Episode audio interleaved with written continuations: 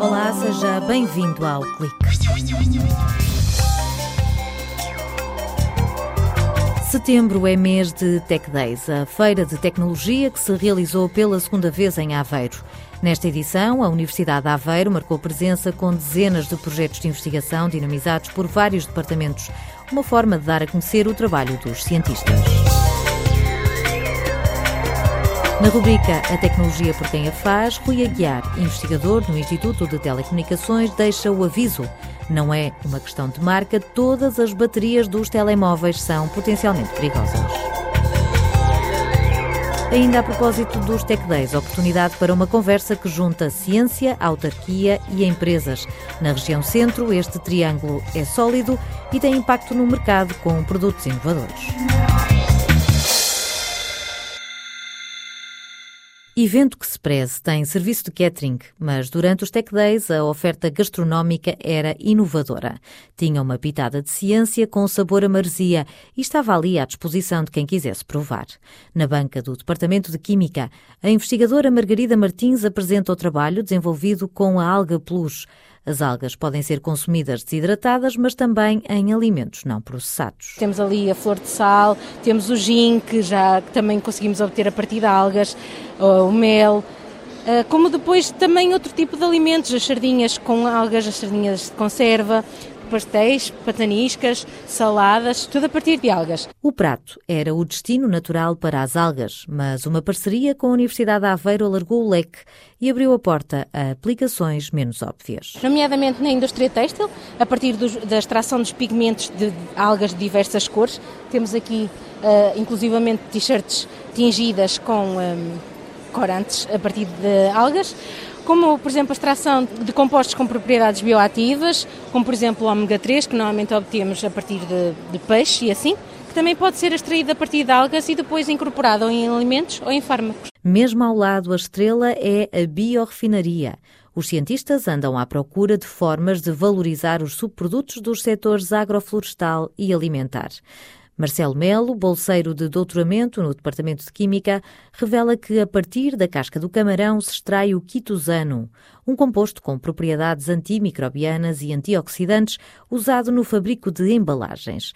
Mas há mais exemplos de produtos que deitamos ao lixo e que podem ter uma segunda vida. Desde o aproveitamento de resíduos do, do setor vitivinícola para a produção de painéis de madeira e, portanto, para a incorporação em aglomerados. A casca do eucalipto que não é aproveitada para a produção de pasta e papel pode ser usada para a produção de, de extratos naturais com, com funções bioativas. Uh, e depois temos outras aplicações, como por exemplo a produção de membranas de celulose bacteriana usando também resíduos florestais e depois bioplásticos, por exemplo, a partir dos resíduos da indústria de processamento da batata. No Departamento de Ambiente e Ordenamento, os resíduos são convertidos em biogás, como explica Manuel Matos. Aquilo que estamos a fazer atualmente nos resíduos é simplesmente colocá-los no lixo, não é? nos aterros, a criar problemas ambientais graves e que, se cada um fizesse o seu papel, fazendo a separação na origem, teríamos condições para termos uma, uma vida muito mais saudável encaminham-se para tratamento biológico, produzindo biogás, é, é usado como combustível, fundamentalmente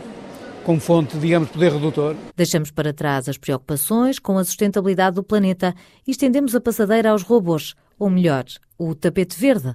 É que a famosa equipa de futebol robótico Cambada continua a atrair gente de todas as idades, mas não é única. Com um tablet na mão, João Gabriel Rodrigues revela que o Departamento de Eletrónica, Telecomunicações e Informática criou uma app para Android que facilita a interação entre robôs e visitantes. Criamos esta aplicação em que podemos controlar o robô, tanto em movimento, e também podemos controlar a câmera e ver a câmera. Também temos este robô mais pequeno e que o objetivo é seguir o maior através de infravermelhos, como patinhos. Construir pontes dentro do corpo humano é o objetivo de quem trabalha na área dos materiais aplicada à regeneração óssea. Uma equipa da Universidade de Aveiro fabricou materiais cerâmicos dopados com íons de manganês e estrôncio. A cientista Susana Olheiro sublinha que esta estratégia permite criar implantes ósseos mais compatíveis, duradouros e eficientes. Tem melhor regeneração, há melhor adesão celular, melhor resistência mecânica dos materiais também. Estão a ser testados in vitro, está a ser feito com uma colaboração no Porto no I3S Portanto, as, as, células estão a gostar bastante dos pós-dopados. Estão a gostar, quer dizer, criaram afinidade. É? Exatamente, portanto, crescem bastante mais nos, nos scaffolds que têm a dopagem relativamente aos não dopados. E se, em alguns casos, a ideia é promover uma espécie de casamento, Noutros, o que se pretende é ter materiais inteligentes capazes de denunciar, por exemplo, a corrosão, como explica a investigadora Isabel Souza. Se nós tivermos, neste caso, um revestimento com cápsulas de sílica que tem fenolftalina, que é um indicador de pH que é incolor até um determinado pH, ao ficar em contacto com um ambiente alcalino, ele mudará de cor. Passou a vermelho. A vermelho, que é portanto, a cor que a fenolftalina adquire a um pH superior a 8. E o que acontece é que às vezes os processos de corrosão, quando começam, são muito pequenos e não são detectáveis a olho nu. E o que acontece é que se nós tivermos este hum, revestimento inteligente, é possível detectar precocemente onde está a ocorrer o processo de corrosão e passar à manutenção ou logo à substituição da peça. O segredo está na tinta, que deixa de ser um simples revestimento e passa a integrar estas nanopartículas inteligentes. Os principais beneficiados são os fabricantes de aviões, barcos e automóveis.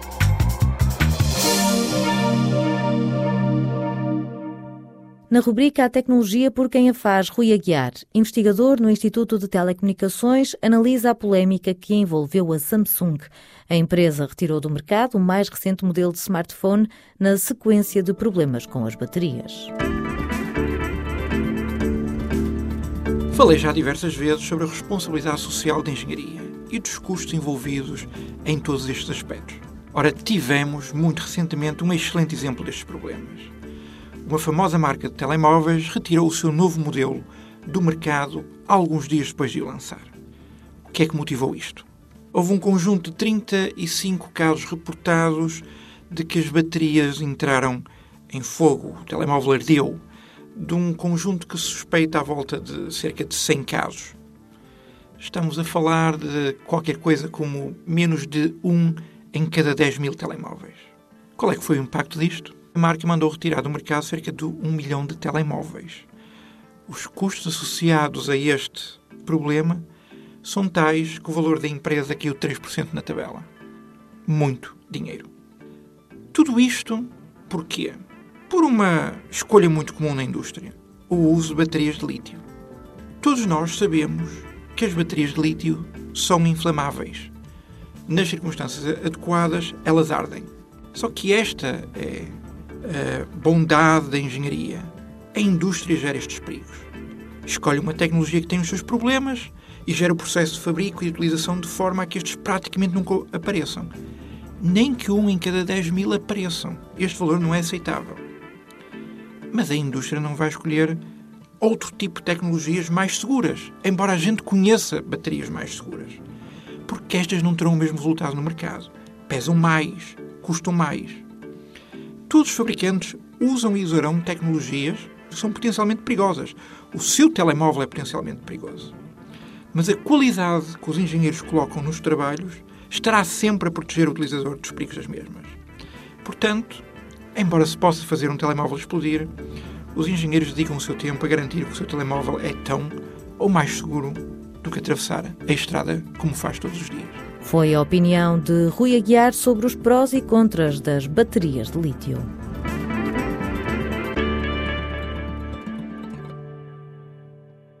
9 mil metros quadrados, cerca de 100 expositores, produtos nas áreas das tecnologias da informação, energia, materiais, habitat, mar e ria, mas também um piscar do olho às famílias, com stands dedicados ao entretenimento e à educação para a ciência. Foi assim durante três dias em Aveiro, num evento aberto ao público. A variadora Raquel Castro Madureira diz que os Tech Days são uma forma da cidade se afirmar como centro de inovação. Aveiro é o epicentro de uma certa encontro de ciência, inovação, empreendedorismo, incubação de novas empresas, eh, internacionalização de outras, com recursos humanos altamente qualificados, essencialmente devido à Universidade de Aveiro ou outros que a nós se juntam, vindos de fora. A aposta da autarquia juntou debaixo do mesmo teto universidade, institutos de investigação e empresas. Parceiro económico e tecnológico da região há mais de 60 anos, a Altice Labs, antiga PT Inovação, lançou até um prémio para apoiar o talento português. Com mais de 600 engenheiros, a política da empresa passa pelas parcerias para criar novos produtos. Arnaldo Santos defende que não basta ter uma ideia luminosa e sublinha que a oferta da PT reflete o investimento na inovação. Há uma grande diferença entre investigação e inovação. A inovação tem que ser algo que as pessoas usem Neste momento nós estamos com o país praticamente uh, todo uh, em fibra óptica. Só é possível com tecnologia investigada, desenvolvida na Altice Labs. Portanto, senão não conseguia ter fibra óptica em todo lado. É um, digamos que é uma ligação direta da investigação, do desenvolvimento para a venda do, do operador. É? Temos mais de, pelo mundo, 160 milhões de pessoas a utilizar tecnologia desenvolvida por engenheiros de Aveiro. Um dos parceiros da Altice Labs é o Instituto de Telecomunicações, que marcou presença no Tech Days com vários demonstradores de conceitos que estão a mudar o mundo, como a transmissão de energia sem fios, a internet das coisas, drones para monitorização ambiental ou os tetoscópios digitais para telemedicina. O investigador Nuno Borges de Carvalho garante que em Portugal se faz investigação com visão económica. Não só há fundos uh, estruturais uh, especificamente para esse tipo de relacionamento, isso obviamente tem ajudado a esta relação entre universidade e empresas, mas também há aqui um ponto que eu acho que as empresas começaram a reconhecer nas universidades, principalmente nos institutos de investigação, uh, uma capacidade de saber fazer coisas e, portanto, tem-nos abordado sempre que elas não conseguem ou uh, não venham, ou, digamos, formas de, solucionar os seus problemas. Não faltam exemplos de transferência de tecnologia para as empresas, principalmente através de projetos financiados por fundos europeus. O mundo dos negócios com carimbo português é cada vez mais um reflexo da inovação gerada na academia. O clique fica por aqui. Estamos de volta, como sempre, ao sábado, nos Dias do Futuro. Conto consigo. Até lá.